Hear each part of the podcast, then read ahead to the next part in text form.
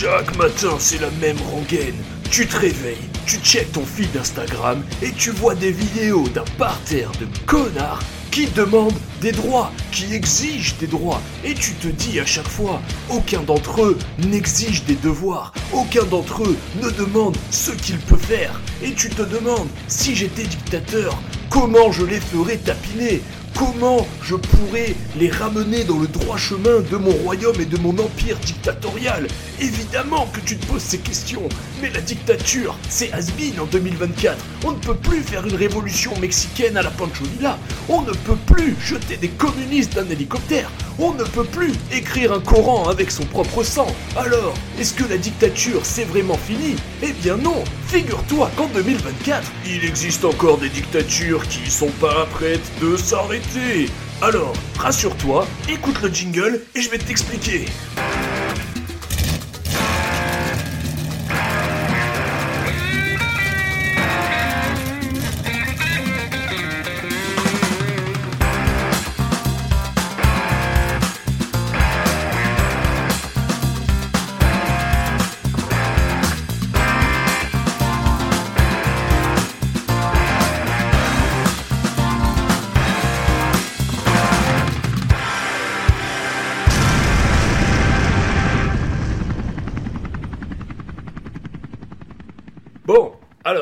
Bienvenue sur un nouvel épisode de Le Fils de Personne.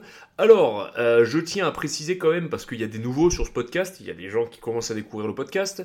Euh, là, cet épisode, euh, faut mettre des sous-titres, euh, le sous-titre sarcasme.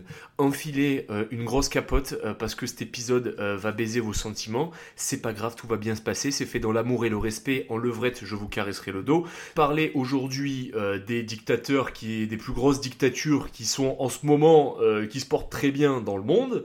Euh, alors bien évidemment, euh, je vais le faire avec beaucoup de sarcasme et euh, de manière un peu bof, sauf ça années 90. Évidemment, commencez pas à m'appeler la brigade de répression d'apologie du terrorisme. À aucun moment je suis partisan d'un de ces dictateurs. Je souligne juste que c'est rigolo quand même à quel point on peut être un fils de pute et s'en tirer calmez-vous, détendez-vous, soufflez trois fois, euh, ça va bien se passer. Bon, après, euh, je vous dis pas ça euh, pour que vous ne m'insultiez pas. Si vous m'insultez, c'est pas grave. Mes DM sont ouverts, mon profil est public, il y a aucun problème. Mais ça m'emmerderait de me retrouver au poste de police. Non, parce qu'en fait, je crois que la dernière fois que j'ai été auditionné au commissariat, ça date de 2021. Euh, ça va faire exactement euh, 3 ans, c'est-à-dire beaucoup. Donc s'il vous plaît, euh, j'ai pas spécialement envie de retourner, surtout que j'essaie d'être un citoyen modèle maintenant. Donc euh, voilà, bref, on va pouvoir commencer. Ah, et si derrière précision, j'ai la flemme de faire l'édit, euh, je vais laisser ça tel quel et puis tant pis. Euh, oui, je suis allé au commissariat, c'est parce que j'étais au mauvais endroit au mauvais moment. Euh, J'avais absolument rien à voir avec l'affaire et euh, et de toute façon, j'ai pas été sanctionné. Donc euh, c'est la preuve euh, que j'étais innocent. Bref, on peut commencer. Bon, allez, plus sérieusement, euh, là, en fait, si vous voulez, pour vous faire un petit reality check, euh, on pourrait croire que en 2024, c'est le pire moment pour lancer une dictature ou faire une grosse dinguerie si on est un dirigeant un peu zélé, euh, et que c'était les trucs du siècle dernier où tu pouvais jouer aux Sims avec ta population. C'est complètement faux. Au contraire, c'est en fait exactement le moment de faire des dingueries en 2024. Euh, je vais développer. Pendant très longtemps, le modèle euh, sociétal, on va dire, euh, sur la planète, c'était qu'il il y avait euh, les Nations Unies, et que les Nations Unies, quand ils se mettaient à condamner, il y avait un shérif qui arrivait et qui mettait une branlée au méchant, et ensuite le méchant, il disait « Ok, c'est bon, j'ai pris ma branlée, j'arrête », parce que de toute façon, ça c'est le propre de l'être humain. On va tenter, on va tenter, on va tenter, jusqu'à coup de pression ou patate, et ensuite on va se raviser on fonctionne tous comme ça, je fonctionne comme ça, tu fonctionnes comme ça, euh, ton voisin fonctionne comme ça, euh, et ceux qui disent non, mais c'est pas vrai, la violence ne résout rien, euh, c'est parce que tu l'as mal utilisé, mais il y a toujours un moment où on a besoin de se faire violenter verbalement ou physiquement. Voilà, c'est c'est la vie, c'est comme ça. Bref. Donc si tu veux, les mecs ils faisaient une dinguerie, et derrière, il y avait un gros shérif. Euh, donc, euh, bah, ce shérif pendant très longtemps, c'était l'OTAN, hein, parce que bah, la Chine, euh, ils ont quand même galéré économiquement et militairement pendant très longtemps. Les Russes, ils étaient en ils n'étaient pas trop dans le délire de la liberté non plus. Donc, si tu veux agir au nom de la liberté dans le monde, c'était pas trop leur conviction. De toute façon, ils n'en avaient pas la capacité vraiment logistique. Ils l'avaient un peu, mais bon, ça les mettait en porte-à-faux sur leur sécurité nationale, donc ils voulaient pas prendre ce risque. Les seuls qui étaient vraiment capables de défendre un pays au nom de la liberté, c'était l'OTAN. Typiquement, euh, s'il y a une Corée du Sud aujourd'hui, c'est parce que l'OTAN s'est mobilisée. Euh, typiquement, euh, le mec au Panama, je crois que c'est Noriega, blase, j'ai un trou de mémoire, qui a commencé à faire le dingo. Il y a l'ONU qui a condamné, et quand ils ont condamné, il y a les USA qui sont montés sur le pupitre et qui ont dit Listen to me, Noriega, you fat motherfucker. Et Noriega, il a dit Eh, va fanculo Enfin, il a pas dit va fanculo, il a dit un truc en espagnol. Il a dit il a dit Hey cabron, je fais ce que je veux dans mon pays. Et euh, dans la foulée, euh, bon, grosse invasion Enervax, euh, opération Juste Cause. le Panama en Y en l'espace de quelques semaines. Noriega, condamné par la Cour internationale. Flex to flex, Finex. Les Argentins, à un moment, euh, ils sont dans une phase où euh, c'est un peu la galère et euh, la dictature en place, elle n'a pas trop la cote. Les mecs qui se disent, wow, putain, faut qu'on réveille un peu un élan de patriotisme parce que sinon les citoyens vont nous tomber sur la gueule. on va récupérer les Malouines. Ils récupèrent les Malouines. De là, il y a un truc aux Nations Unies. Ils disent, euh, ça se fait pas, vous pouvez pas récupérer les Malouines. Maintenant, ça appartient à l'Angleterre. tout le monde vote et l'Angleterre dit, bah moi j'aimerais aller leur casser le cul. Tout le monde vote, ok, va leur casser le cul. Les Anglais, ils se font une grosse task force avec des bateaux. Euh, bon, la guerre a été un peu plus sanglante qu'au Panama, néanmoins, ils leur ont quand même un peu pété le cul, même s'ils ont eu des pertes. Enfin, ils ont fait un assaut de grande envergure. Et une fois que c'était réglé, ils ont dit bon, c'est bon, vous arrêtez de vous battre maintenant Allez, ok, bisous. Euh, quand Saddam Hussein, ce gros Mac de Saddam Hussein, il commence à vouloir euh, bomber le Koweït, puis après, après avoir bombé une partie de l'Iran vite fait, il y a les Américains qui lui disent écoute, mec, Là, tu commences un peu à casser les couilles. Tu commences à vraiment casser les couilles parce que, en fait, tu peux pas te comporter, putain. Tu te bats avec tous tes voisins. Euh, en plus, dans ton pays, il y a du pétrole. Euh, nous, ça nous intéresse de tomber dessus. Donc, casse pas les couilles. Saddam Hussein, évidemment, euh, que c'était un gros Mac qui faisait des actions invraisemblables, genre écrire un Coran avec son sang ou des trucs comme ça. c'est pas un mec à qui tu mets des coups de pression. voilà. Donc, il a clairement dit aux États-Unis d'aller se faire enculer. Bon, dans la foulée, il y a une coalition qui a été montée avec la France les Anglais, euh, les Américains bien sûr, euh, et tout, tout quanti et tous ceux qui voulaient participer. Bref, euh, la guerre du Golfe, c'était la guerre la plus rentable parce que c'était la branlée la plus facile que l'OTAN ait jamais mise. Tellement l'action était coordonnée et tellement personne n'a eu de pertes comparé aux autres guerres. Donc si tu veux, c'était carré. Quand il y a eu le délire, quand il y a eu le délire au Kosovo, Albanie, tout ça, là, dans les Balkans, bah, forcément, euh, c'est là qu'en fait, euh, l'OTAN a commencé un peu à faire de la merde d'un point de vue mondial. Hein. je parle de l'opinion mondiale, parce qu'il y a eu pas mal de loupés. Euh, bref, ils n'ont pas tellement tempéré, ils ont plus agi, agi à, l'émotion, et au final, ils ont quand même bombé pas mal de civils innocents. Donc c'était un peu, c'était quand même un peu chelou cette affaire. Et ensuite, une fois que ça s'était fini, le, le, gong de fin, pour moi, ça a été le 11 septembre, parce que bah, quand il y a eu le 11 septembre, les États-Unis, pour la première fois, ils se sont retrouvés euh, avec un ennemi qu'ils ne pouvaient pas vraiment définir, un ennemi qui n'existe pas, qui n'a pas vraiment de pays en fait. Là, c'est quand c'était euh, quand c'est Al-Qaïda, donc Al-Qaïda euh, qui est une association, on va dire djihadiste, qui suit des préceptes de la confrérie musulmane, confrérie musulmane pour les frères musulmans, hein, le truc qui vient d'Égypte à la base. je vous invite à vous renseigner dessus, très intéressant. Il y a un super reportage de Michel Prazan sur les frères musulmans. Bref, je m'éloigne. donc du coup, si tu veux, ils n'avaient pas de pays à bomber est-ce qu'ils vont bomber l'Egypte Non. Est-ce qu'ils vont bomber qui? Euh, C'est qui l'arabe qui nous casse plus les couilles euh, sur les 20 dernières années? Bah, C'est Saddam Hussein. Bon, bah, on va envahir l'Irak. Euh, il s'avère que c'était une très mauvaise décision et que les langues sont en train de se délier et que et que ça va pas du tout. Et que clairement, euh, là, les mecs, ils ont fait la guerre au hasard. Euh, ils ont sacrifié 4000 euh, mecs de chez eux pour rien. Enfin, c'est aberrant. C'est vraiment une guerre foireuse. Ensuite, il y a eu le printemps arabe et ils ont essayé de placer leurs billes sur le Moyen-Orient. Ça a échoué lamentablement. ça a tellement échoué que ça s'est vu. Et ensuite, évidemment, il y a eu le retrait de la guerre en Afghanistan où l'Afghanistan, littéralement, déjà, on a vu un départ complètement chaotique où des bédouins en claquette avec des calaches, soi-disant des, des, gros blédards qui sont pas une armée régulière, ont pu se torcher les couilles avec toutes les lignes du contrat qui avait déjà été signé et vu avec eux pour le retrait des troupes. Donc déjà, quand tu as des paysans qui te manquent de respect alors que tu es censé être la nation la plus puissante du monde avec une coalition de tout l'Occident, ça commence un peu à faire bizarre. Et surtout que les mecs qu'ils ont formés euh, pendant 20 piges, euh, donc euh, l'armée nationale afghane, ils se sont laissés rouler dessus en 2-3 jours. Donc quand t'es un mec, on va dire, avec une vision un peu simple et de bon sens paysan, tu vas te dire quoi? Tu vas te dire, bah il y a des mecs qui ont crevé en Afghanistan pour rien, surtout que ces enculés, on leur a donné plein de matos et on les a formés, au final ça a servi à rien. Des Ukrainiens, ils sont, on va dire, mentorés par l'Ouest, par des sociétés privées ou certaines institutions étatiques, et ils ont du matos de l'OTAN. Au final, ils ont beaucoup mieux résisté et ils résistent encore. Donc si tu veux, euh, tu pourrais te dire c'est vraiment une bande de troubadours et en fait, euh, putain, on a vraiment perdu notre temps. Ça, c'est la vision simple. Maintenant, moi, je vous propose de regarder euh, cette situation d'un autre angle. T'es un rival de l'Occident. Tu peux pas te blairer l'Occident. L'Occident, ça pue la merde. Tu trouves que c'est des despotes. T'aimerais dominer le monde, toi, et pas, pas les Occidents, les Occidentaux. Et là, tu vois que les mecs, ils font n'importe quoi en Irak. Ils font une guerre de merde absolument impopulaire. ils arrivent pas à démonter des bédouins en claquettes. Et en plus, ces mêmes bédouins en claquettes Kalash, c'est des mecs qui respectent pas les termes du contrat et qui leur chient ouvertement à la gueule et qui derrière, pendant l'évacuation, il euh, y a un attentat islamique euh, qui va, mené par euh, l'État islamique en Afghanistan. Soi-disant, c'est pas les talibans, on saura jamais. Bref, qui tue 15 euh, euh, Américains, ça veut dire que les mecs sont en train de partir et sont encore en train de se faire canfrer. Euh, c'est la sortie de conflit la plus humiliante. Les, les Russes, par exemple, quand ils ont quitté l'Afghanistan, après s'être fait marbrer pendant une dizaine d'années en Afghanistan, avoir passé un sale moment, quand ils ont eu les accords, les talibans les ont laissés partir et ils se sont fait coucou de la main en mode on se reverra plus jamais.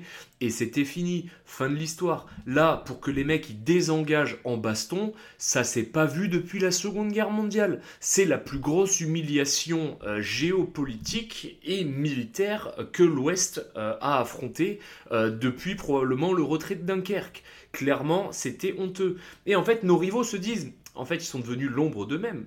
En fait, c'est devenu des merdes l'Occident.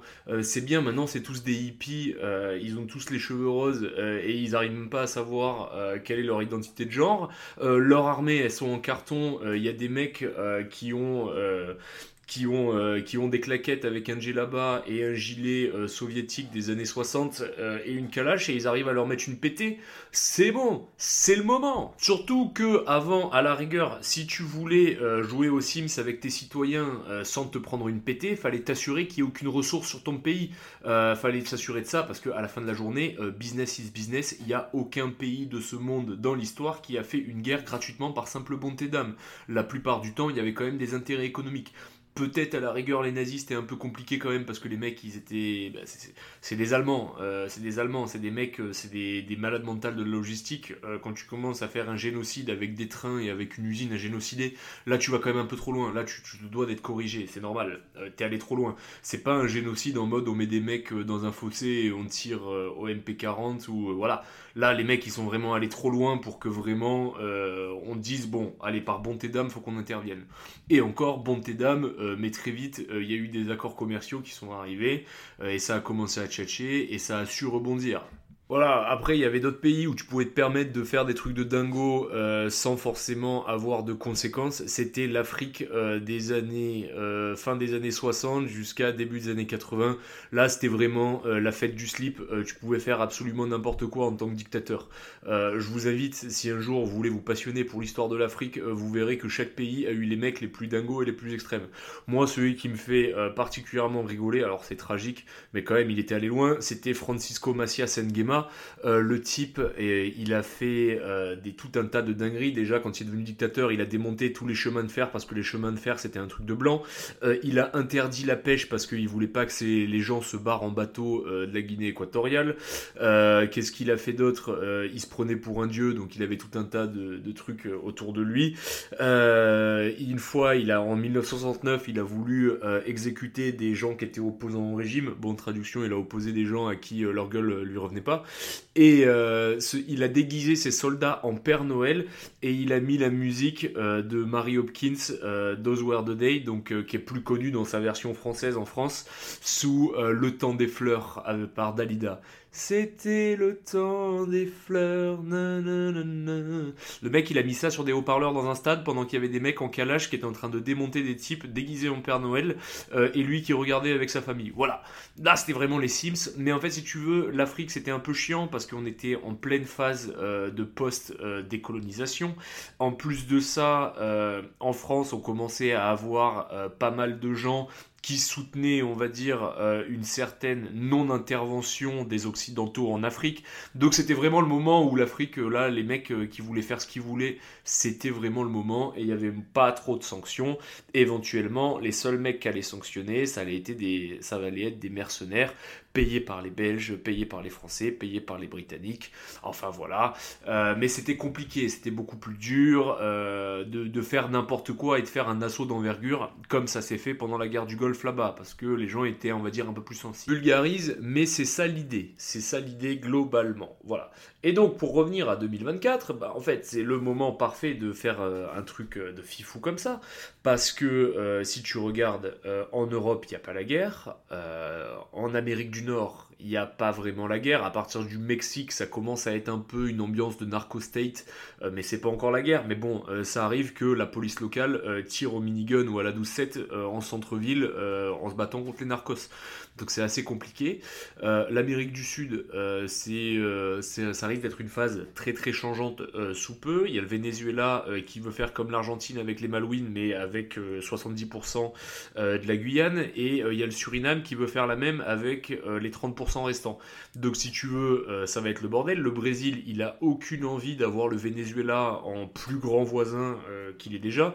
Donc si tu veux, euh, c'est une ambiance un peu complicado. En Afrique, alors en Afrique, on n'en parle plus parce que officiellement, là, on est vraiment sur la fin de l'intervention occidentale en Afrique. Du moins, on est repassé sur une base de mercenariat, on va dire, avec les Américains et Wagner qui rentrent dans la danse. Là, si tu veux, les Russes sont en train de récupérer le truc. Bon, euh, les Russes, c'est pas les mêmes babtous que euh, les Français ou euh, les Américains ou les Européens. Donc, ça risque d'être un peu plus complicado. Là, en Chine, euh, il y a des pays, bon, en Afrique aussi, bien sûr, je n'ai pas parlé, mais euh, l'Éthiopie, c'est 2 millions de morts en 2 ans, hein, il me semble, si je dis pas de conneries, leur petite guerre civile. Euh, la Somalie, c'est absolument le bordel. le Congo et le Rwanda, ils vont probablement se foutre sur la gueule. si tu regardes en Asie, la Birmanie, il y a une putain de guerre civile et Nervax. L'Inde, ils sont un peu en train de transpirer des couilles parce qu'ils ont beau être à peu près potes avec les Chinois. Les Chinois, quand même, ils commencent un peu à regarder certaines parties de leurs frontières.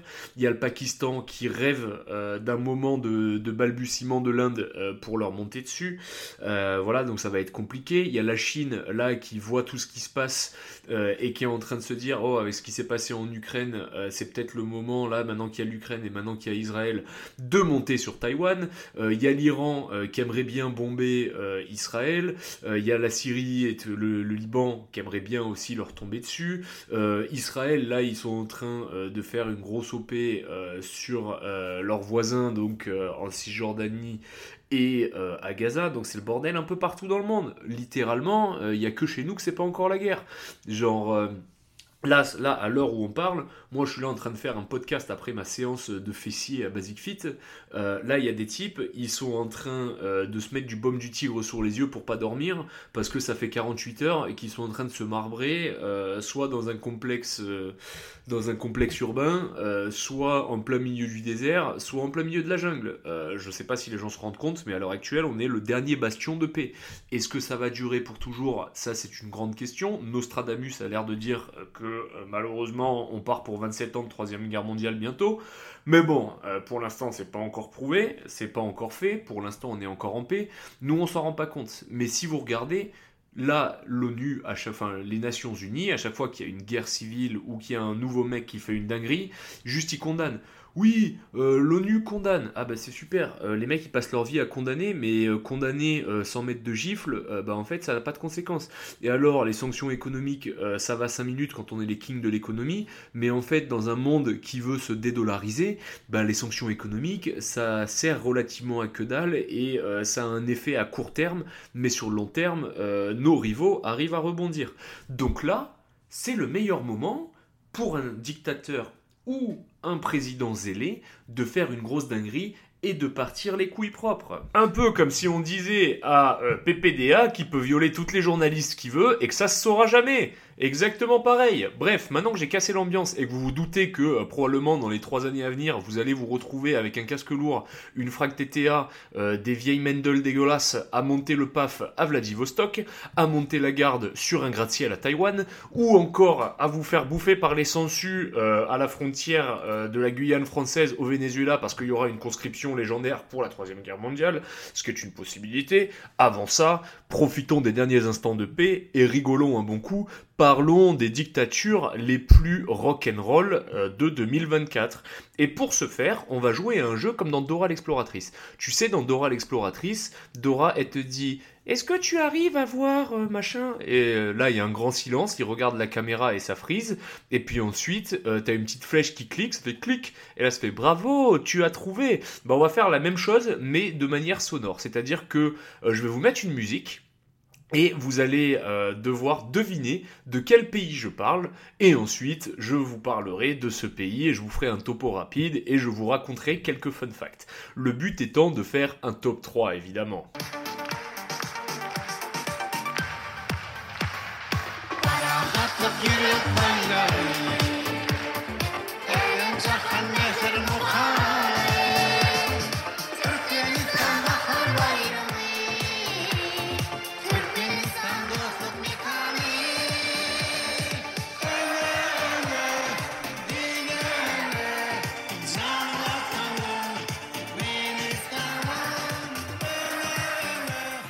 Indice, c'est un dictateur qui adore chanter, il adore se mettre en spectacle. D'ailleurs, cette chanson, c'est lui qui chante.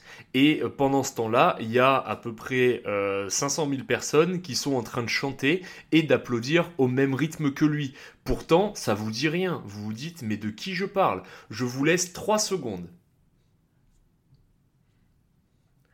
Et je parle évidemment du patronesse del Turkménistan. Et oui, le Turkménistan, personne n'en a jamais entendu parler. Pourtant, c'est un pays où il y a une dictature qui n'a aucun sens. Vraiment, on se fend la gueule au Turkménistan. Laissez-moi vous raconter un peu l'histoire. Donc le Turkménistan, c'était un pays qui était euh, une province euh, soviétique et donc euh, qui était géré par l'URSS, hein, plus ou moins. Et puis il y a un mec, alors j'ai écrit son nom sur un post-it avant, Saparmirat Niazov, qui était donc euh, secrétaire euh, du Parti communiste de la RSS du Turkménistan de 1985 à 1991, euh, et qui ensuite, à la chute de l'URSS, est devenu le président de la République indépendante des années 90 jusqu'à sa mort en 2006. C'était un dictateur ultra autoritaire qui cumulait les postes de chef de l'État, chef du gouvernement, commandant suprême de l'armée et du président du Parti démocratique du Turkménistan, euh, le seul parti qui est autorisé au Turkménistan. Euh, il avait l'habitude euh, d'imposer son pays à ses excentricités personnelles, donc le mec faisait un peu n'importe quoi, genre il faisait des statues de lui en plaqué or un peu partout. il faisait, il a même fait une statue de son club, je crois, en plaqué or si je dis pas de conneries. Enfin, le mec est allé très très loin dans la démesure. Il aurait apparemment déclaré, je n'aime pas voir des statues de moi partout, mais c'est ce que le peuple veut. Ah bon, bah d'accord, bah très bien, bah si c'est que c'est c'est ce qu'ils veulent, ces cons de, de, de, peuple, ben pourquoi pas ma foi, cousin. Et bref, euh, il était complètement givré. Euh, le mec, il a écrit euh, une espèce de Bible en son honneur. il a renommé les mois en son honneur. Enfin bref, le mec a fait beaucoup de dingueries. fallait connaître le livre qu'il a écrit absolument par cœur sous peine de sanction. Enfin bon, bref, le mec était complètement déglingo et c'est son fils qui a pris le pouvoir. Est-ce que son fils a commencé à ouvrir le Turkménistan vers un horizon démocratique Est-ce qu'il a arrêté les conneries? Bien sûr que non, son fils est encore pire que lui. Donc son fils qui s'appelle, alors encore une fois je l'ai noté celle-là, Gurbanguly Berdi Muhamedov. Voilà, euh, Gurbanguly Berdi Muhamedov. Euh, on va l'appeler euh, Gugu ou Béber ou le patriarche du Turkménistan. mais en fait, ça va être encore plus simple. On va l'appeler Turkmenbazi, ce qui veut dire le chef des Turkmènes, pour la simple et bonne raison que en fait. Ah non, Turkmenbazi, c'est son frère, c'est son père, putain. putain, non, c'est lui, c'est quoi? Euh... Oui, euh, c'est euh, Arkadag qui veut dire le protecteur. Et euh, voilà.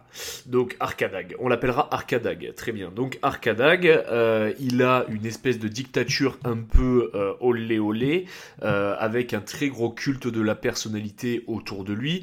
Et il fait des trucs qui n'ont absolument aucun sens et en fait, personne s'intéresse vraiment au Turkménistan pour plusieurs raisons. La première raison, euh, c'est que euh, certes, ils ont euh, du gaz, troisième ou quatrième réserve mondiale, sauf que en fait, il y a deux façons d'acheminer du gaz dans le monde pour le vendre, l'importer, l'exporter, pardon. c'est soit par les océans avec des putains de tankers, c'est les gros bateaux là, soit par pipeline. problème, ils n'ont pas accès à l'océan, donc du coup, c'est chiant.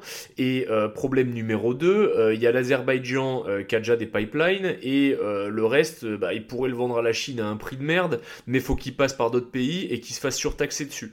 Donc du coup, ça devient chiant pour eux. Donc bon, ils ont un peu des ressources quand même, mais globalement, ils peuvent pas en faire grand chose. Et tant qu'il y a du gaz dans le monde, personne ne va s'intéresser à ce pays parce que forcément, il y a d'autres moyens d'obtenir du gaz.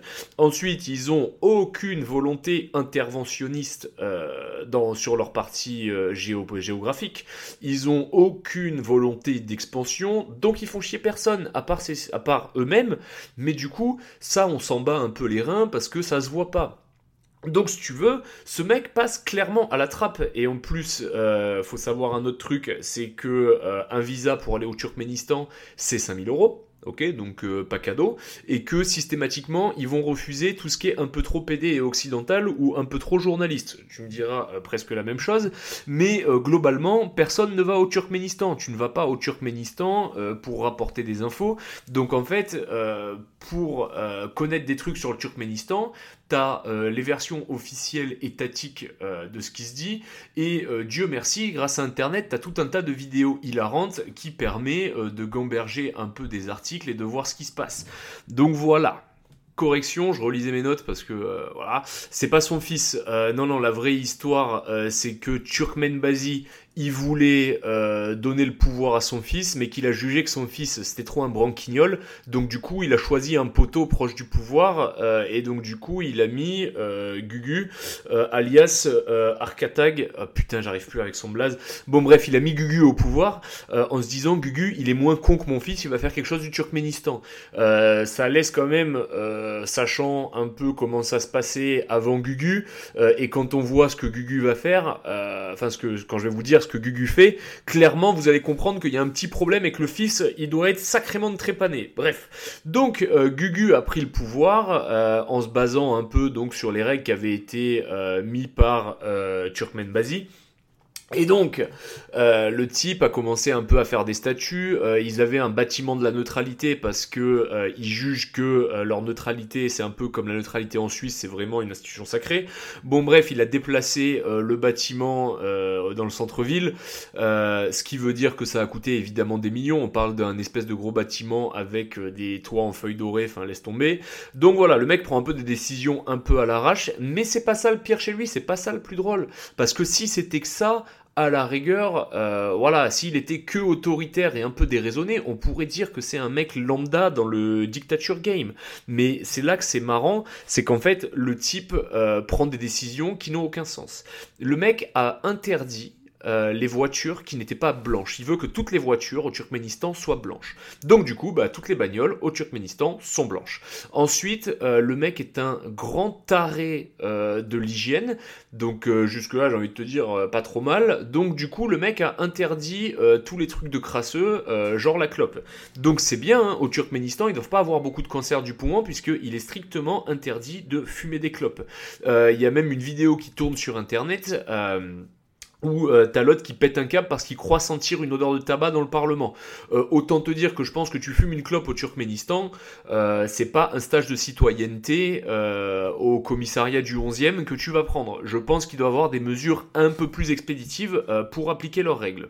Ensuite, le mec adore se mettre en scène H24. Donc, il y a plein de vidéos hilarantes qui tournent de lui, euh, où il fait euh, des séances de tir depuis un vélo, où il tire, euh, il tire dans le vent et tu vois les cibles qui tombent. Il y a des vidéos de lui qui lève une barre olympique au-dessus de sa tête. Enfin, si tu veux, il y a, pas mal de youtubeurs qui ont documenté ça.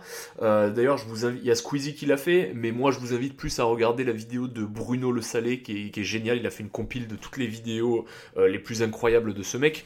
Enfin, vraiment, ça n'a absolument aucun sens. Le mec est passionné euh, de euh, d'automobile, donc du coup, le mec a organisé le grand rallye du Turkménistan. Mais c'est à l'image de la politique, il y a que lui qui doit gagner. Jamais, au grand jamais, il y a un mec qui l'a doublé ou quoi que ce soit. Donc le mec, il se tape des gros délires de voitures aux couleurs du Turkménistan, où il fait des drifts, il fait des gros rallyes à travers le désert. Voilà des trucs de mongol. Faut savoir aussi euh, au, euh, Turkménistan, il y a une vidéo qui est géniale où le mec fait des drifts autour euh, du d'un gouffre enflammé parce qu'en fait, si vous voulez, vu qu'il y a une grosse réserve de gaz au Turkménistan, euh, il y a des soviétiques un jour ils sont tombés sur une réserve de gaz et du coup ça a commencé à ils ont creusé, ça a commencé à fuir le gaz dans la nature donc ça sentait le gaz et les mecs ils se sont dit bon bah vu que ça sent le gaz, ce qu'on va faire c'est qu'on va y foutre le feu comme ça au bout d'un moment le gaz va se consommer et ça sentira plus le gaz. Problème, ça brûle depuis 1860 1970. Donc du coup, tu as un grand gouffre béant euh, en flammes, euh, vous pouvez le regarder, ça s'appelle je crois le Devil's Hall en anglais. Euh, et voilà, et donc lui, il arrive, il y a des vidéos de lui qui tape des drifts autour, enfin vraiment c'est son kiff. Alors il drift, il drift gentiment, il prend pas beaucoup de risques, hein, il reste quand même bien à 10 mètres de la barrière, mais bon, c'est quand même rigolo, et en fait ça, ça passe sur l'équivalent de TF1 avec un commentateur qui va te dire à quel point le mec c'est Tokyo Drift et c'est un putain de génie. Mais il fait pas que ça, il- c'est-à-dire qu'à la, je- encore une fois je réitère, à TF1 tu vas voir des vidéos de lui pendant ses workouts, Euh, tu vas voir... euh, tu vas voir, bon, lui qui fait de la bagnole, ça je l'ai dit.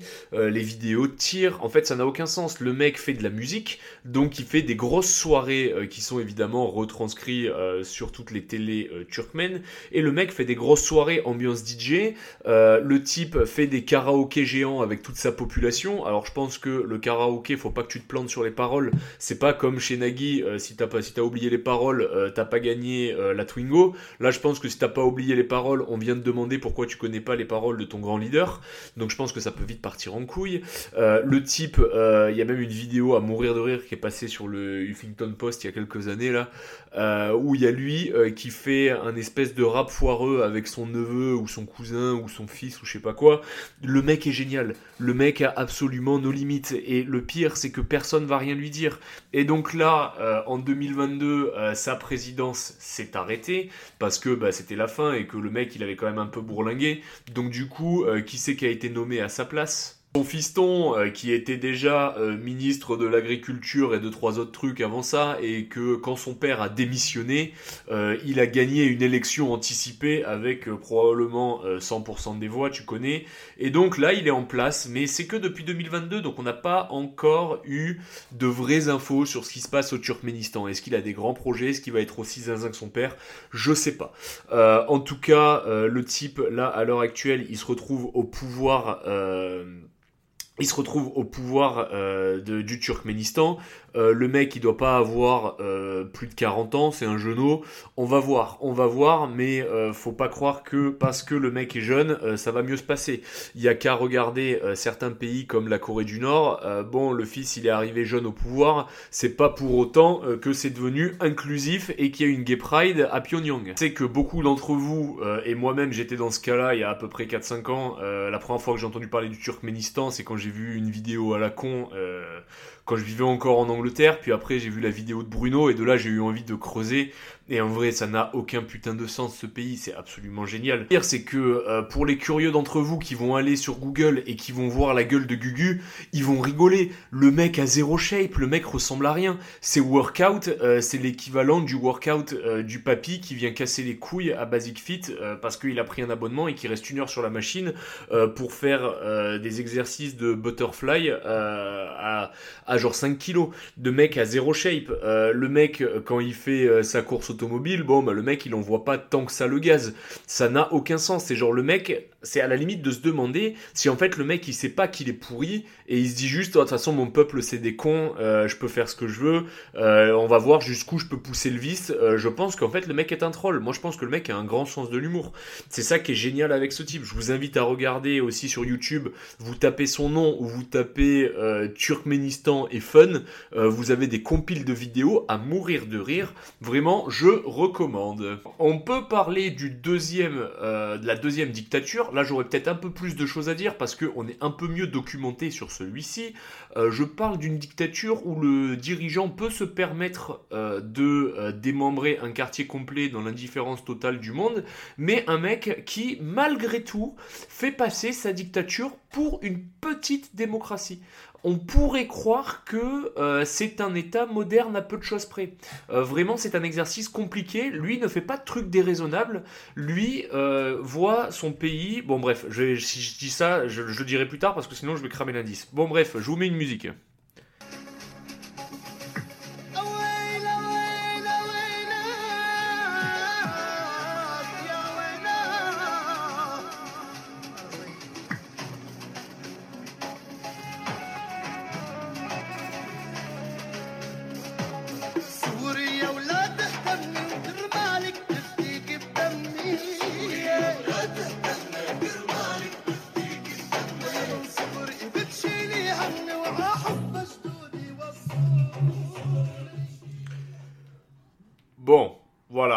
Déjà, on se doute que c'est un pays où on parle arabe. Je pense que là, quand même, lundi, c'est pas mal.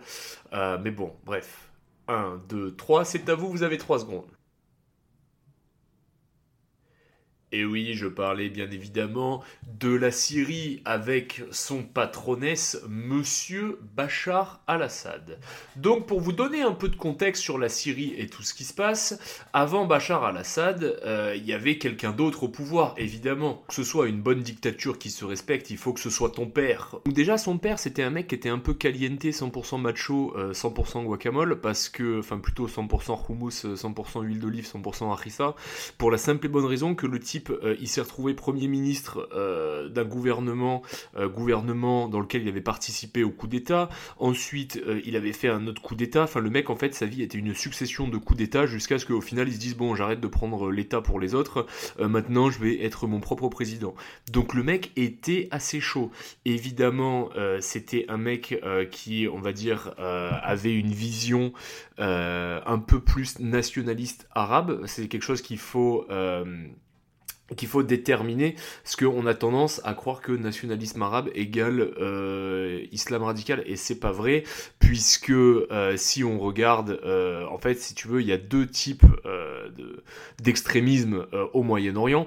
Il va y avoir tout ce qui va être les basses unitaires, les basses syriens, le basse irakien, tout ça, tout ça, qui vont être les Nasser en Égypte, qui vont adopter plus un nationalisme pan-arabe, certes musulmans, mais quand même avec des républiques laïque, et ensuite tu vas avoir euh, la confrérie des frères musulmans, euh, donc qui eux euh, vont être tout ce qui va être Hamas, tout ce qui va être trucs comme ça, qui sont pas du nationalisme, qui sont vraiment du séparatisme religieux. À titre d'info, si on prend par exemple en Palestine, le Hamas a littéralement bouffé le Fateh, le Fateh qui était un truc nationaliste arabe, et le Hamas qui est un truc qui est purement un islam radical. Donc il faut bien dissocier les deux pour comprendre que ça n'a rien à voir. Les gens-là d'ailleurs ont énormément de rivalité et n'hésitent pas à se foutre sur la gueule ou à tenter de s'assassiner entre eux. Nonobstant, il y a un truc qui les unit, c'est qu'ils détestent les sionistes. Voilà, bon, globalement, euh, depuis toujours, et ça, euh, que ce soit chez les nationalistes ou chez les radicaux religieux, ils arrivent à s'entendre sur un antisémitisme pas mal, et euh, Israël leur rend énormément très bien. je vais prendre l'exemple quand même de l'affaire avec Eli Cohen. Donc pour vous la faire courte, Eli Cohen, c'était un mec qui était au Mossad et qui s'est infiltré en Syrie, qui s'est fait passer pour un socialite euh, syrien. Le type, il faisait des soirées où il faisait des orgies, où il y avait la moitié du gouvernement euh, qui venait euh, à ces soirées. Il y avait des tout tout le pan, on va dire, du nationalisme arabe qui venait squatter chez lui, y compris le père de Ben Laden. Enfin, vraiment, le mec était super connu. Une fois, ces Mongols, ils l'ont amené visiter un poste sur la frontière israélienne pour lui montrer les soldats postés face à Israël au cas où. Et le mec, il a dit, oh, il fait chaud quand même ce serait bien euh, qu'ils aient un peu d'ombre, en plus il n'y a pas d'arbres sur cette montagne, euh, ce serait sympa de leur planter des eucalyptus, ça ferait de l'ombre et en plus ça sent bon et c'est relaxant. Et du coup euh, le mec il a demandé un chèque au Mossad, le Mossad il lui a envoyé des sous et il a acheté des eucalyptus pour les placer. Les mecs ils étaient trop contents, ils étaient refaits d'avoir enfin de l'ombre sur le truc, tout le monde se dit, ouah franchement lui il s'est gavé, vraiment c'est vraiment un king, on peut compter sur lui. En fait il a fait ça pourquoi Il a fait ça pour pouvoir cartographier les bunkers donc du coup, partout où il y avait des arbres et des eucalyptus sur la montagne, bah, l'armée de l'air euh, israélienne savait que c'était là où il fallait bombarder. Donc si tu veux, euh, quand ils l'ont chopé, ça les a tellement gavés euh, que lui ce soit un traître, qu'ils l'ont pendu sur la place publique avec une pancarte expliquant ce qu'il avait fait, qu'ils ont laissé son corps moisir pendant 24 heures, et que aujourd'hui, à l'heure actuelle, ils ont toujours pas rendu la dépouille à la famille. Donc si tu veux, voilà, il y avait quand même une base, une base saine pour un terreau de haine envers euh, son voisin euh, Youpin. Mais euh, c'était pas le seul problème qu'il y avait dans ce pays, puisque évidemment les frères musulmans essaient de gagner de l'influence partout dans le monde, et notamment encore plus au Moyen-Orient. Donc forcément, il a dû gérer quand même pas mal de mecs un peu radicaux. En plus, sur le pays, c'est le bordel parce qu'il y a les Kurdes aussi qui se mettent sur la gueule avec eux. Enfin, ils avaient une histoire compliquée et un pays très compliqué à gérer avec de vrais challenges, euh, de vrais challenges. Et puis, euh, il s'est passé un truc, c'est que le mec est mort. Et en fait, le mec est mort au pire moment parce que, comme je vous ai dit, il y avait que des couilles à droite à gauche euh, dans le pays. Et en fait, là, le mec est tombé et euh, son fils prend le pouvoir. Euh, le Bachad, à la base, c'est un mec un peu timide, un peu discret, qui a pas vraiment la volonté d'être un grand leader ou un grand dictateur. Le mec, il avait fait des études d'ophtalmo à l'université de Damas et ensuite il était parti euh, vivre à Londres. C'est là d'ailleurs qu'il a rencontré sa meuf. Euh, voilà, le mec il travaillait dans un hôpital à Londres. Au Il travaillait au St Mary's Hospital à Marylebone et euh, tout le monde le trouvait plutôt sympa. Quand tu demandes à ses anciens collègues, c'était marrant quand je vivais en Angleterre. c'était un moment où Bachar il faisait pas mal de dingueries et donc du coup il y avait pas mal d'interviews qui sortaient et les gens disaient il était gentil, sympathique et serviable. Comme quoi, tu vois, comme quoi euh, voilà. Le truc, c'est que comme je vous ai dit, le mec est un ophtalmo. Euh, j'y reviendrai plus tard, mais il gère son pays euh, comme un ophtalmo. C'est-à-dire problème, correction. correction pas nécessaire, je rajoute une lentille. pas nécessaire, je rajoute un verre. Et donc en fait, si tu veux, lui c'est comme ça qu'il voit. Ok, problème de terroriste, je bombarde le quartier. bombarder le quartier pas suffisant. tapis de bombe, je les renvoie à l'âge de pierre. Âge de pierre pas suffisant, je les gaze. Enfin, si tu veux, en fait, il y a nos limites. Il y a vraiment nos limites. Qui rencontre ça meuf euh, Asma, euh, qui est une meuf qui travaille dans la finance pour un truc, euh, un truc de, grand enculé, là, genre JP Morgan ou, ou un truc comme ça, je sais plus. Je crois que c'est JP Morgan ou Morgan Stanley. Bon, bref, un des deux. Et donc, quand son père meurt, bah forcément, le mec, il doit prendre sa succession. Donc, il est placé à, la, à la tête du pays, et là, il se retrouve dans une situation un peu emmerdante parce que lui, il n'avait pas spécialement l'étoffe d'un dirigeant. Il y a tout le monde, toute la vieille garde du gouvernement qui dit que c'est une merde et qu'il faut qu'il saute, et on est dans un pays où quand les mecs en dessous de toi ils doutent de toi, à tout moment euh, ils te remplacent en fait si tu veux. Euh, c'est des pays qui sont quand même vachement menés euh, dans la violence et qui se bombent entre eux. Dès que t'as un moment de balbutiement, c'est parti, toi tu gicles, t'es sur la planche et on t'envoie au requin. Donc si tu veux, il est vraiment dans une situation de merde et là il y a les occidentaux qui le regardent et qui se disent à tout moment le père Bachar il crève. Mais donc du coup, il se dit c'est peut-être le moment qu'on a un mec en aveu de faiblesse un peu euh, pour se rapprocher de lui. Donc il se rapproche de lui et Bachar pendant un moment était quand même relativement accepté euh, des cercles de l'Ouest. On le voyait un peu partout, il invitait des dirigeants. Euh, de là, voilà, c'était comme ça. Puis ensuite il y a eu le printemps arabe, si je dis pas de conneries. Vérifier, c'est arrivé bien plus tard. Mais donc du coup, bon, il y avait deux trois moments où il était un peu extrême, mais sans plus, tu vois, bah, comme dans un pays, comme dans un pays arabe en fait.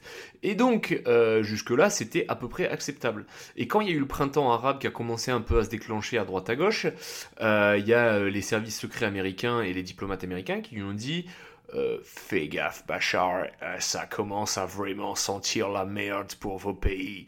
Et là, le Bachar, il a dit Chez nous, aucun problème. Et les Américains, ils étaient là en mode mais c'est complètement un fou, euh, il se rend pas compte. ils étaient là, no, but seriously, Bachar, you know, like, be careful, Bachar. No problem, no problem. Ok. Et donc euh, là, le printemps arabe commence en Syrie. Et là, les Américains, ils se disent Oh putain, on a perdu notre seul allié, lui, c'est sûr, il va sauter dans les trois semaines. Et euh, Bachar, il était là en mode Vous inquiétez pas, je vais bien le gérer. Bon, il l'a géré comme un ophtalmo. Euh, problème de printemps arabe, euh, correction, calage dans la foule. ah, ok, là, les gens s'énervent un peu plus. je rajoute un verre. Vas-y, on commence à envoyer les tanks. Et là, les Américains, ils étaient là en mode Wow, mais Bachar, on croyait que t'étais un mec vachement démocratique, tu vois, tu peux pas envoyer fucking population. Et Bachar, il a dit j'ai un problème d'extrémistes, euh, j'ai un problème euh, de manifestants, je dois ramener l'ordre républicain dans ma république. Et là, les Américains, ils ont commencé à dire bon, bah ok, ok, mate, you know, like fais ce que tu as à faire, mais fais-le un peu discrètement parce que bon, on peut pas être revu avec des copains comme ça, tu vois. Et bon, ça allait pendant un petit moment. Puis au bout d'un moment, ça a commencé à devenir n'importe quoi. Ça a commencé à gazer des quartiers. Vas-y, euh, là, il y a l'État islamique euh, qui a commencé à se faire en Irak et à descendre sur la Syrie. Les Kurdes, ils se sont rejoints au truc euh, pour se foutre sur la gueule avec Bachar, mais en même temps avec Bachar, mais en même temps, ils se foutaient sur la gueule avec l'État islamique. de l'autre côté, il y avait la France et les États-Unis qui bombardaient l'État islamique parce qu'ils faisaient des attentats chez nous. si tu veux, on s'est retrouvé dans une vraie situation de merde. Et donc son pays, tu vois, il est en pleine guerre, mais le mec vit tranquille. C'est-à-dire que euh, le mec va voir euh, les gens de son armée, le type conduit sa propre bagnole et n'a pas d'agent de sécurité quand il se balade dans Damas, ce qui est quand même un truc de fou, parce que tu dis un pays qui est vérolé par une guerre civile où il y a plein de factions différentes qui se foutent sur la gueule, à un moment, le mec, il devrait transpirer des couilles. Et en fait, le mec transpire même pas des couilles, le mec est plutôt serein. Et le mec, quand tu regardes cette sous-interview, il a une tête un peu sympathique, tu sais, il est pas stressé, il a un peu vieilli, parce que forcément, forcément, quand tu gères un pays en guerre, c'est compliqué. De là, il fait rentrer les Russes, parce que les Russes, eux, ils en ont rien à foutre que tu bombes ta population. Euh, du moment que tu veux faire une alliance, c'est bon, c'est game. Donc du coup, il a tourné le dos aux Américains et il s'est penché vers les Russes. Les Russes, ils ont euh, la, gestion de l'État islamique. Euh, les Russes, ils n'ont pas cherché à comprendre. Ils ont éteint tout le monde. Voilà. c'est Je vous invite à vous renseigner sur les trucs où les Russes ont libéré. ils ont libéré, mais à l'heure actuelle, ça ressemble à Mars. Bon, voilà, bref, bref. Bref. Euh, donc si tu veux, euh, vu qu'il a tourné le dos aux Américains et qu'il s'est penché vers les Russes, bon bah du coup ça peut plus être notre pote maintenant. Euh, donc c'est une situation un peu compliquée. Ils ont essayé de le faire tomber à plusieurs reprises, mais ça n'a pas marché. Bachar est toujours là. Et du coup, là en fait, on est arrivé à une situation où c'est tellement le bordel au Moyen-Orient que en fait euh, l'Occident et les Nations Unies ont accepté que bon bah Bachar il était pas trop démocratique, mais c'était le mieux qui pouvait nous arriver d'avoir un mec euh, du Rassemblement National Arabe hein, globalement, euh, parce que Rassemblement National non je, dis des conneries plutôt plutôt plus énervé que ça, genre le, le RN sous stéroïdes syrien. Et ils se sont dit, bah, voilà, c'est mieux qu'on les lui euh, plutôt euh, qu'un grand euh, califat syrien, parce que là ça part en couille. Alors ok, il n'est pas démocratique, mais en attendant, même si les musulmans, son pays est laïque, le gouvernement syrien est laïque, la femme de Bachar porte pas le voile, il est à peu près occidentalisé. c'est toujours mieux qu'un mec qui dit qu'il faut éliminer tous les mécréants de ce monde.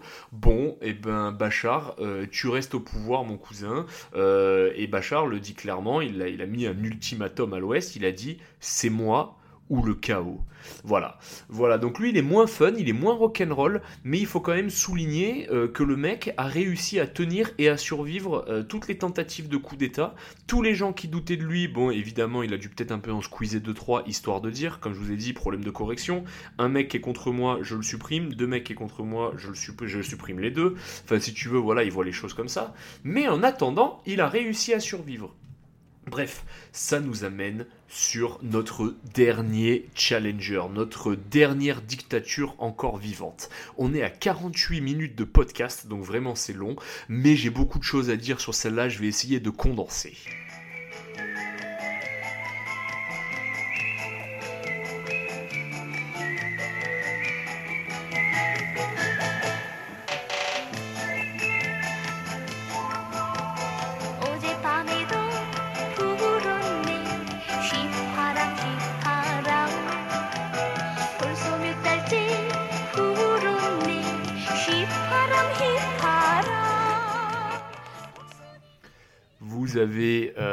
3 euh, secondes pour deviner. Allez, 1, 2 et 3.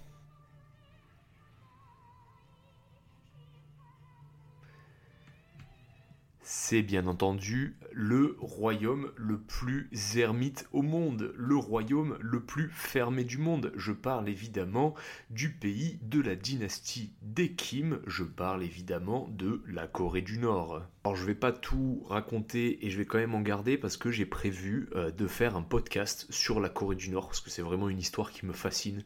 Euh, franchement j'aimerais bien y aller un jour, je pense qu'il y a moyen de se taper des très très grosses barres. Mais bref, euh, avant de se pencher là-dessus, moi si tu veux, j'aimerais qu'on parle dans les grandes lignes et qu'on le survole juste. gros, pour vous la faire simple et pour vous donner un peu de contexte, le Japon et la Corée se détestaient et donc du coup forcément pendant la Seconde Guerre mondiale, le Japon a envahi la Corée et a fait tout un tas de saloperies, même titre de saloperies qu'ils ont fait en Chine, parce que les Japonais ne peuvent pas se blairer les Chinois et inversement aussi. Les Japonais de toute façon ils peuvent blairer personne, c'est pour ça qu'on les a mis sur une île.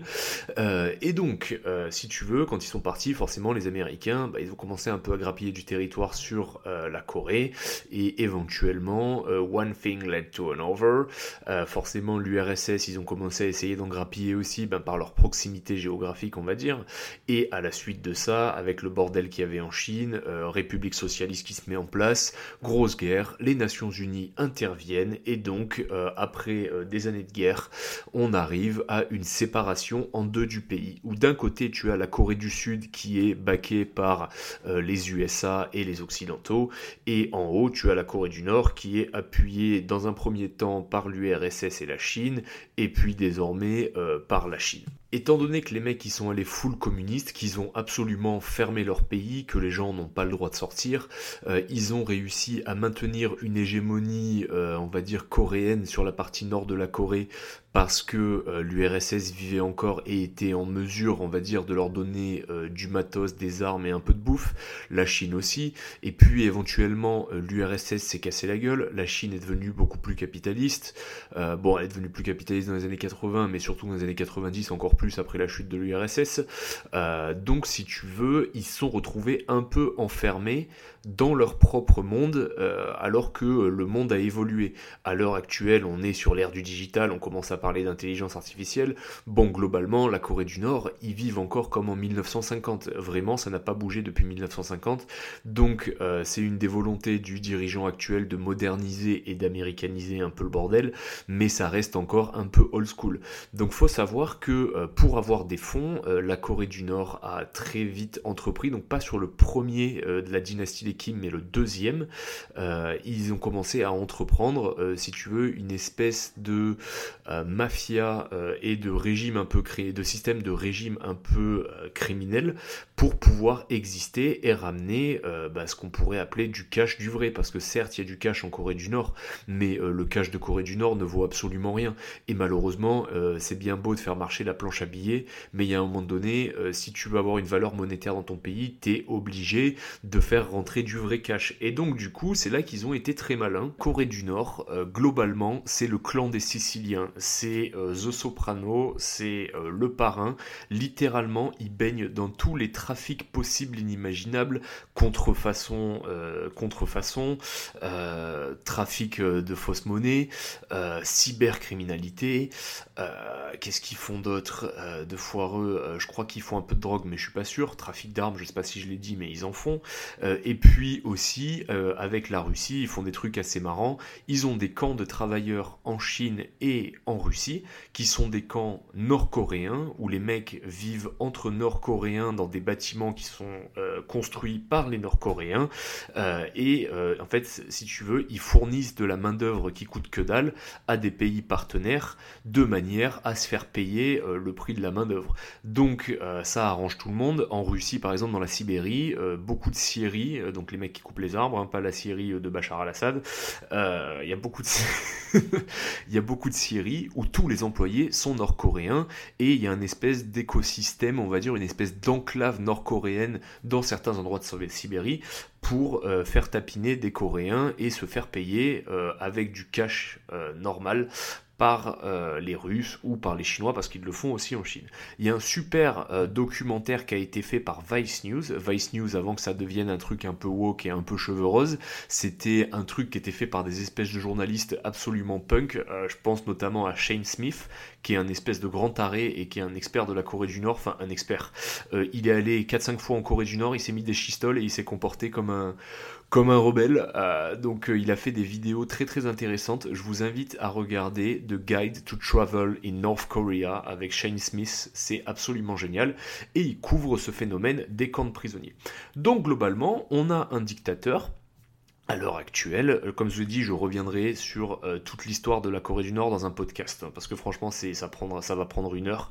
Mais globalement, euh, si tu veux, c'est des dictateurs qui font un gros culte de la personnalité autour d'eux, qui ferment leur pays et qui voient leur population comme une main d'œuvre pour effectuer toutes les tâches possibles, inimaginables. Et d'une certaine manière, ça leur permet aussi de vivre avec le monde capitaliste, tout en fournissant ces emplois employés, enfin ces, citoyens qui sont ni plus ni moins que des employés. Donc ils ont réussi à trouver une combine pour survivre. Alors c'est pas non plus euh, la joie, mais ça rapporte quand même à peu près 2 milliards par an, euh, tous leurs crimes mis bout à bout et euh, leurs petites histoires de main-d'œuvre pas Il faut savoir que la dynastie des Kim gère le pays depuis à peu près 75 ans, ce qui veut dire qu'il il y a trois générations qui sont passées sous la dynastie des Kim, ce qui veut dire que au fur et à mesure en fait les oublient comment c'était avant, et par conséquent, euh, quand t'as connu que ça, ben tu ne peux pas te plaindre. Forcément, le mec de Corée du Nord euh, qui est né euh, sous le père de Kim, enfin l'actuel, qui, et qui a vu que ça de sa vie, au contraire, quand il va voir le nouveau, il va se dire waouh, le nouveau est vachement moderne, ma vie s'est améliorée. Ces gens-là ne peuvent pas se plaindre. Par exemple, nous en France, on aime bien euh, juger avec des critères français et occidentaux tout ce qui se passe dans le monde, euh, comme si eux euh, vivaient comme nous et avaient la même vision du monde que nous. Forcément, ça ne marche pas. voilà. Donc, si tu veux, déjà, eux, ils devraient pas être trop inquiétés pour la simple et bonne raison que là, clairement, ils peuvent tenir 5 générations comme ça, puis alors s'ils tiennent 5 générations, ils sont littéralement inébranlables. Aujourd'hui, on va pas trop se pencher sur euh, le côté historique, on va plus se pencher sur le côté un peu fun fact euh, de la Corée du Nord. Donc déjà, il faut savoir que euh, le dictateur actuel et le précédent adorent l'architecture. Ils adorent faire des trucs énorme. Il faut savoir que Pyongyang, la capitale, il y a le plus grand stade du monde. Euh, ils peuvent recevoir, je crois que c'est un truc comme 160 000 personnes dans le stade. C'est absolument gigantesque. Faut savoir aussi que là-bas, ils ont fait des routes absolument énormes et des six voies dans tous les sens, en veux-tu, en voilà. Problème, personne n'a de bagnole en Corée du Nord. Euh, donc à part les gens du parti et euh, les gens du pouvoir. Donc ça veut dire qu'il y a ces routes énorme. Il y a ces putains de routes ultra imposantes euh, qui sont littéralement désertes H24. Ils ont fait des gros gratte-ciel de l'espace, mais en fait personne ne va dedans. Ils ont fait un hôtel de l'espace aussi, et maintenant qu'ils ont commencé gentiment à rentrer, ça coûte cher d'avoir un visa, t'y vas pas comme ça, tu rentres pas si facilement, euh, t'es super surveillé, mais tu peux visiter la Corée du Nord maintenant. Et donc euh, ils ont un hôtel qui doit faire un truc comme 50 étages, il y a qu'un seul étage qui est peuplé en fait. C'est-à-dire que tous les autres, euh, il y a des lits, il y a du staff, il y a des gens qui travaillent, des employés, mais il ne se passe absolument rien. Il y a des magasins d'air d'autoroute où personne n'a les moyens d'acheter des trucs, mais il y a quand même des gens. Ce qui permet, euh, quand il y a des Occidentaux qui sont en visite en Corée du Nord, vu qu'ils ont un parcours, ils les amènent sur les différents points en mode regardez, on a des supermarchés, on a ça, mais il n'y a jamais personne. Le pays est vide. Euh, par exemple, le mec Shane Smith, quand il est allé en, en Corée du Nord, un moment, il était, il a eu un petit avec un buffet de l'espace avec genre 15 euh, plats, desserts, tout ce que tu veux. Il était seul dans la salle. Pourtant, il y avait des serveuses en tenue traditionnelle coréenne qui étaient en train de mettre la bouffe sur toutes les tables. Et quand il a fini, elles enlevaient la bouffe. En fait, elles avaient monté un buffet pour 150 000 personnes euh, alors qu'il y avait personne. Littéralement, voilà, la Corée du Nord, c'est plein de petits trucs comme ça qui n'ont aucun sens. Toujours dans une démesure pour essayer justement de compenser euh, par rapport à euh, des mondes, on va dire, plus extravagants comme euh, le monde occidental et surtout les États-Unis qui sont leur ennemi juré. Mais il y a toujours ce concept de, voilà, c'est un peu le bordel, on fait plein de trucs, mais en fait, il n'y a jamais personne. À savoir que en 2018, il y a eu un truc où ils ont invité des occidentaux, ils ont invité une centaine de personnes. littéralement, ils ont fait un spectacle dans leur putain de stade où il y avait 200 000 participants au spectacle pour une centaine de personnes. C'est vous dire à quel point les citoyens sont corvéables et à quel point on peut leur faire faire n'importe quoi. En parlant de n'importe quoi, les citoyens, donc il y a un système euh, de caste qui est fait euh, plus ou moins à la naissance et dans l'enfance pour savoir exactement quel type de job tu vas faire, pour savoir si tu vas faire un job de crevard ou si tu vas faire un job un peu plus élitiste. C'est un truc assez compliqué, c'est limite un peu monarchique. Mais euh, un truc qui est marrant, c'est que en Corée du Nord, tu ne peux pas choisir ta coiffure. C'est-à-dire qu'en Corée du Nord, tu as un PDF, tu as une, affiche avec les coiffures que tu peux faire si tu es un homme, les coiffures que tu, les coiffures que tu peux faire euh, si tu es une femme. Pas de cheveux roses, pas de cheveux bleus, pas d'iroquois. Là-bas, il n'y a pas de place euh, au n'importe quoi. C'est coupe traditionnelle. Pareil pour les vêtements, il y a une guideline. Tu ne peux pas porter ce que tu veux. Il y a une façon de porter ses fringues. Et globalement, en fait, on pourrait s'en battre les couilles de la Corée du Nord. Le problème de la Corée du Nord, c'est que les mecs, ils font un peu n'importe quoi. Euh, bon, ils ont leur propre programme nucléaire. Ils ont leur propre programme spatial. ils font pas mal de trucs un peu rigolos. Et leur grand délire, leur vrai délire, c'est de temps en temps d'envoyer un putain de missile intercontinental au-dessus du Japon juste pour rigoler. Ça veut dire que t'es au Japon tranquille, tu regardes le ciel, tu vois un missile qui passe au-dessus et qui va péter au niveau de Guam ou vers une île de merde où tout le monde s'en fout, euh, dans l'eau, donc ça fait pas de pas d'explosion quoi, mais c'est juste histoire de rappeler à tout le monde que bon, de temps en temps, euh, ils aiment bien tirer des roquettes. Les mecs, c'est devenu la running gag euh, de l'Asie, c'est tiens, vas-y, ça fait un moment qu'on n'a pas parlé de nous, venez, on jette un missile. c'est quand même assez rigolo leur délire. Faut savoir aussi que le Kim qui est au pouvoir en ce moment, le mec a passé son enfance dans a passé son enfance en Suisse, il a étudié là-bas, euh, donc il a découvert un peu le monde occidental. Euh, le mec est allé se mettre des murges à la croisette à Cannes, euh, le mec est allé faire du ski en Suisse, il allait se balader dans Paris, enfin le mec a eu le temps de voir un peu ce que c'était l'Occident. Et en fait, les gens qui s'occupaient de lui, c'était son oncle et sa tante, sauf que le problème de son oncle et sa tante, quand la mère de Kim est morte, bah en fait ils ont perdu leur connexion à la dynastie de Kim, et ils avaient peur de se faire outer, donc du coup ils se sont rendus à l'ambassade des US, et ils ont ils ont fait un gros switch et maintenant ils vivent euh, aux États-Unis à New York et ils ont même un pressing d'ailleurs, petite blague. Et euh, du coup, Kim s'est retrouvé abandonné, donc du coup, bah, ils l'ont rapatrié en Corée du Nord et il n'a pas fini ses études. Mais du coup, vu qu'il a eu le temps de voir un peu euh, un peu le monde de l'Ouest et notamment la Suisse, il a décidé d'implémenter euh, des trucs qu'il a bien aimé en Suisse, en Corée du Nord. Donc désormais, en Corée du Nord, il y a une station de ski. Euh, désormais, il y a l'équivalent d'un Oktoberfest euh, en Corée du Nord. ils font des après-ski comme tu fais en Suisse après avoir skié avec des trucs dans les chalets, des espèces de jacuzzi, blablabla. Enfin, le mec, voilà, il a fait ça et à un moment, il s'est tapé une grosse barre. Forcément, il avait plein de potes en Suisse parce qu'il avait fait l'école là-bas. Il s'est tapé un délire de les inviter en Corée du Nord. Donc les mecs, ils ont dit, bah vas-y, why not? Nous, on l'a connu gamin, c'était marrant. Et puis, puis bon, voilà, c'est un pays où on peut pas aller, donc c'est une belle opportunité. Donc ils sont allés en Corée du Nord. Et le type, il leur avait fait des plats coréens et une fondue suisse en mode au cas où ils aiment pas les plats coréens. Ils ont fumé des clopes, ils se sont mis des grosses murges au schnapps. Enfin vraiment, le mec a importé la Suisse en Corée du Nord pour les élites. Donc ça aussi, c'est quand même un truc assez marrant. Moi, ce que je trouve le plus drôle, euh, c'est que en fait, le Kim, si tu veux, à partir du moment où ça va pas, tu meurs. Par exemple, euh, un moment, il était pas loin de passer un deal avec Trump et ça se passait bien. Bon, alors, il avait commencé bizarrement. Trump l'avait appelé Rocket Rocketman, c'est le surnom de Elton John. Imagine, t'es le leader d'un pays, on va dire, euh, belligérant avec la bombe nucléaire, et t'as euh, un mec avec une perruque dégarnie qui t'appelle euh, Rocketman. Rocketman, le surnom de, de, Elton John, parce que t'envoies des roquettes au-dessus du Japon. C'est voilà, ça avait commencé très mal. Et au final, ils se sont rencontrés plusieurs fois euh, dans des pays d'Asie neutres, justement. Et ça, c'était plutôt bien passé. Sauf que, en fait, euh, pour avoir un deal, ça allait être compliqué, puisque, euh, en fait, Trump voulait que Kim abandonne tout le projet nucléaire, tout le programme nucléaire. la Corée du Nord voulait juste le réduire un peu et, en échange, faire lever toutes les sanctions. Bon, ça s'est pas fait, mais ils ont quand même, a... Trump a quand même réussi à calmer le jeu avec la Corée du Nord. bon, pour le deal qu'a foiré avec les États unis euh, tous les gens qui étaient euh, dans son cercle et cabinet politique se sont fait exécuter. Voilà. Kim Jong-il, euh, c'est un mec qui a fait buter son demi-frère. Alors, faut que je vous raconte comment ils ont buté son demi-frère, parce que c'est quand même une histoire à mourir de rire. Donc, en fait, le mec avait décidé de se barrer et de devenir informateur de la CIA. Et il vivait en Malaisie. Il faut savoir que la Malaisie et Singapour, c'est les deux pays où, quand tu viens de Corée du Nord, tu peux aller sans visa. Me demandez pas pourquoi, c'est comme ça. Bref. Enfin, du moins, il y a une raison, mais je la connais pas.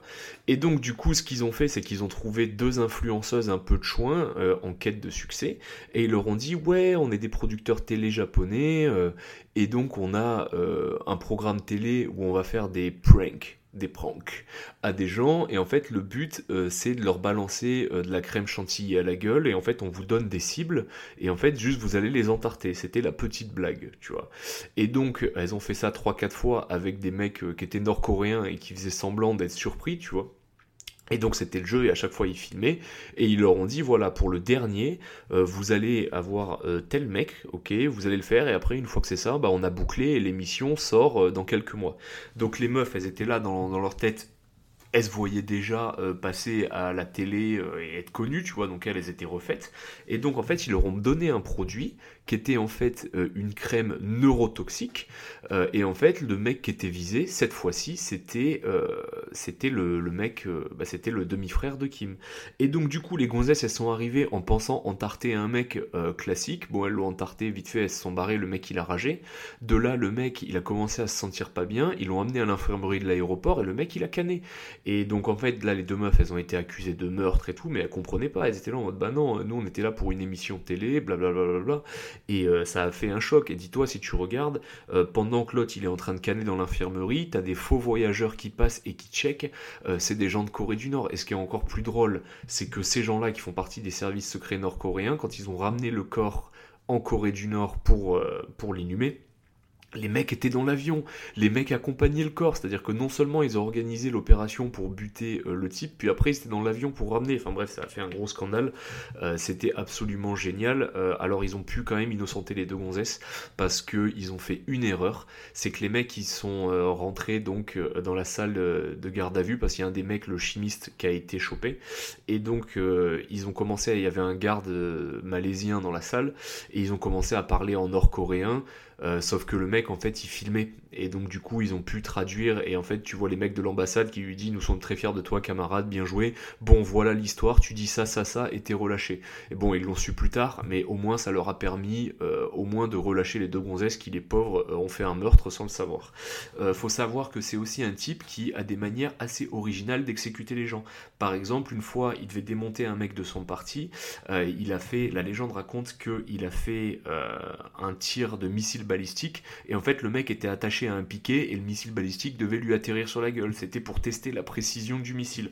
Voilà, c'est absolument, euh, absolument what the fuck, mais la Corée du Nord, c'est vraiment un pays qui marche à part, et qui se porte très bien, et avec la tenue actuelle du monde, bah en fait euh, là clairement ils peuvent continuer du moment qu'ils restent dans leur pays et qu'ils font pas des dingueries comme envoyer un missile intercontinental euh, sur le Japon, chose qui pourrait arriver parce qu'ils peuvent pas se blairer, normalement tout le monde va s'en battre les couilles.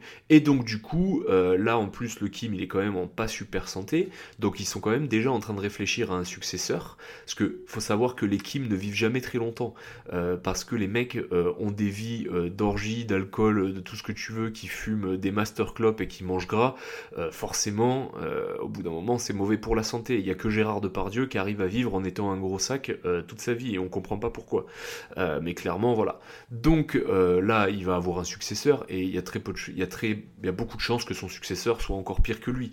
Donc à voir ce que l'avenir nous réserve. Mais en tout cas, si successeur il y a, normalement, il va commencer à plus y avoir de vieux qui ont connu la Corée du Nord libre et donc du coup, ce sera fini. Donc voilà, petite conclusion de ce podcast. J'espère que ça vous a plu. J'espère que vous allez vous renseigner sur des trucs. Alors bien évidemment, j'ai survolé l'histoire et euh, il y a des trucs où j'ai vraiment vulgarisé et pris des gros raccourcis.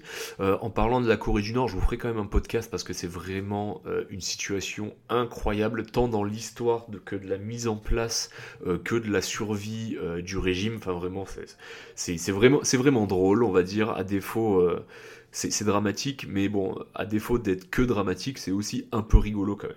Bref, euh, j'espère que ça vous a plu, je vous fais des gros bisous et je vous aime.